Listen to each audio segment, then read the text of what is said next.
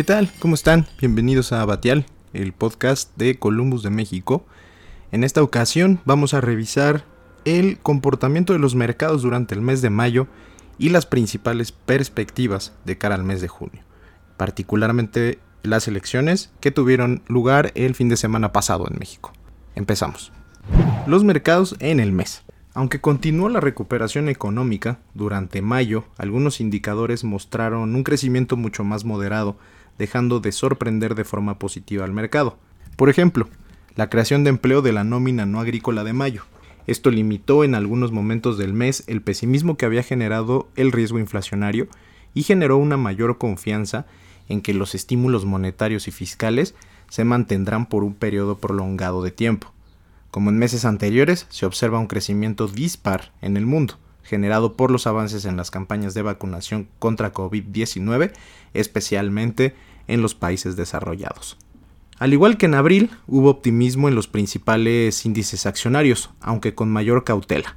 La perspectiva de mayor inflación afectó las valuaciones de activos más riesgosos, lo que tuvo incidencia en emisoras del sector tecnológico.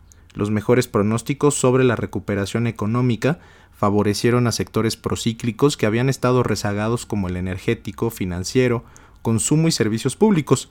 En este sentido y por su composición, la bolsa local fue de las de mejor comportamiento durante mayo. Al cierre, el Nasdaq perdió 1.5%, el índice global ACWI ganó 1.4% y el IPC subió 6%. Por su parte, el mercado de renta fija en dólares tuvo movimientos contenidos dentro de un rango de operación, esto ante el contexto económico e inflacionario antes mencionado. El bono referencial a 10 años concluyó sobre el 1.6%, 10 básicos por arriba del cierre de abril, pero debajo del nivel más alto que tocó en el mes. Para las tasas en pesos, la curva de rendimiento se desplazó hacia abajo en la parte de la curva con vencimientos más largos, y el efecto de las perspectivas de un incremento en la tasa de referencia de Banjico se reflejaron en subidas en la parte corta y media. El bono referencial a 10 años concluyó mayo sobre el 6.57%. La coyuntura antes descrita también se reflejó en el comportamiento del peso durante el mes, influenciado sobre todo por la depreciación del dólar y aún con ligeros episodios de volatilidad, operó en un rango entre las 19.80 y las 20.20 unidades la cotización de la divisa no reflejó ningún riesgo particular en la parte final del mes por la cercanía de las elecciones intermedias y tras el cierre de mayo se apreció hasta niveles inferiores a las 19.80 unidades al mayoreo. ¿Qué esperar en junio? Los indicadores económicos han ido ganando más peso como termómetro de la evolución de la recuperación que se ha venido anticipando desde el año pasado. Algunos reportes han mostrado avances más bien graduales en los ingresos, gasto y creación de empleo, lo que anticipa que el crecimiento volverá al nivel prepandemia pronto, pero sin un sobrecalentamiento que alargue los efectos de mayor inflación. El Fondo Monetario Internacional y la OCDE anticipan un crecimiento en el PIB de Estados Unidos de hasta niveles entre el 6.5 y el 7%, con el mejor desempeño de la economía, particularmente en países desarrollados. El debate se ha centrado en si se mantendrá la gran cantidad de liquidez que se ha inyectado al mercado, por políticas monetarias y fiscales expansivas. En ese sentido, y como se estimaba, se mantuvo el lenguaje de estímulo de Jerome Powell, presidente de la Fed, y otros miembros, recalcando que la reciente alza en inflación es transitoria y que no se desviará de su meta de que se mantenga en promedio en 2% en el largo plazo. En abril, su último comunicado enfatizó este punto y permitió mantener la estimación de que la coordinación monetaria y fiscal con tasas bajas que permiten financiar amplios niveles de déficit público se mantendrán por un periodo prolongado de tiempo. Tras la aprobación de un paquete de estímulo por 1.9 billones de dólares, el presidente Biden ahora impulsa en el Congreso uno de hasta 6 billones para lo que resta de su gobierno, enfocado en gasto en infraestructura, salud y defensa, y que sería financiado con un aumento a ciertos impuestos, como el de ganancias de capital, por ejemplo.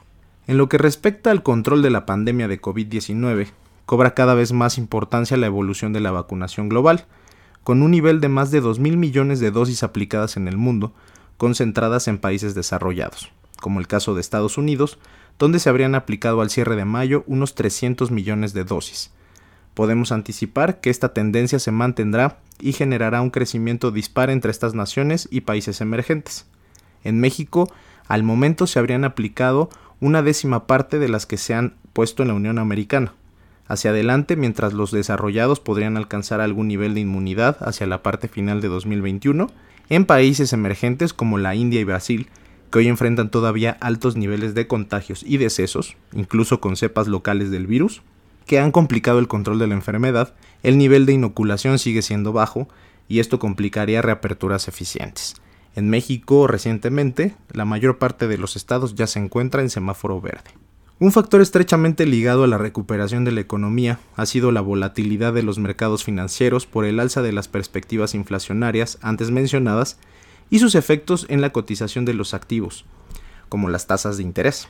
Aunque en mayo estos se moderaron, no se puede descartar que en adelante incrementos en los precios de los commodities, como en el caso de las principales mezclas de petróleo, sigan influyendo en los niveles de precios alrededor del mundo, siendo sus incrementos apoyados por mejores estimaciones de demanda como consecuencia de la reactivación económica global.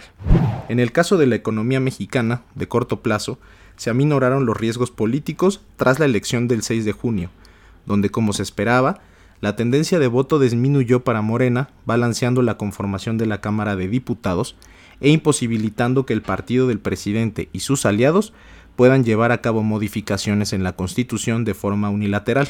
Por lo pronto se mantiene un entorno internacional favorable que impulsaría la economía local a través de una demanda externa robusta y entrada de remesas, además de la próxima entrada en vigor del TEMEC, adicionalmente con unas finanzas públicas muy justas pero sin mayores sobresaltos al momento, la calificación crediticia del país mantiene el grado de inversión. En lo que respecta a plazos más largos, tras la elección, Morena mantiene la mayoría necesaria para tener control presupuestal.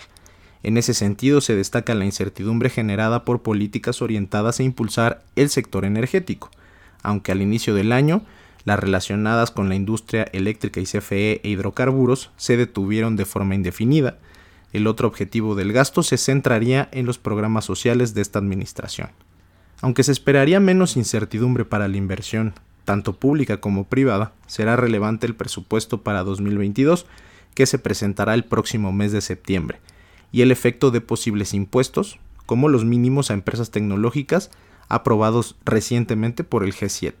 Por último, en política monetaria local y tras haber dejado en pausa la política de recortes con una decisión unánime en mayo, la Junta de Gobierno del Banco de México mantuvo su preocupación por la presión de la inflación que se ha observado en los datos más recientes, alcanzando en abril el 6.08% a tasa anual, con un efecto considerable de precios energéticos y la persistencia en el subíndice de mercancías en la parte subyacente de la inflación se anticipa que si la tendencia hacia el cierre del año no cumple los pronósticos del Banco Central, que es una convergencia hacia el 3% en el primer semestre de 2022, la probabilidad de un alza en la tasa pudiera adelantarse incluso para finales de este año.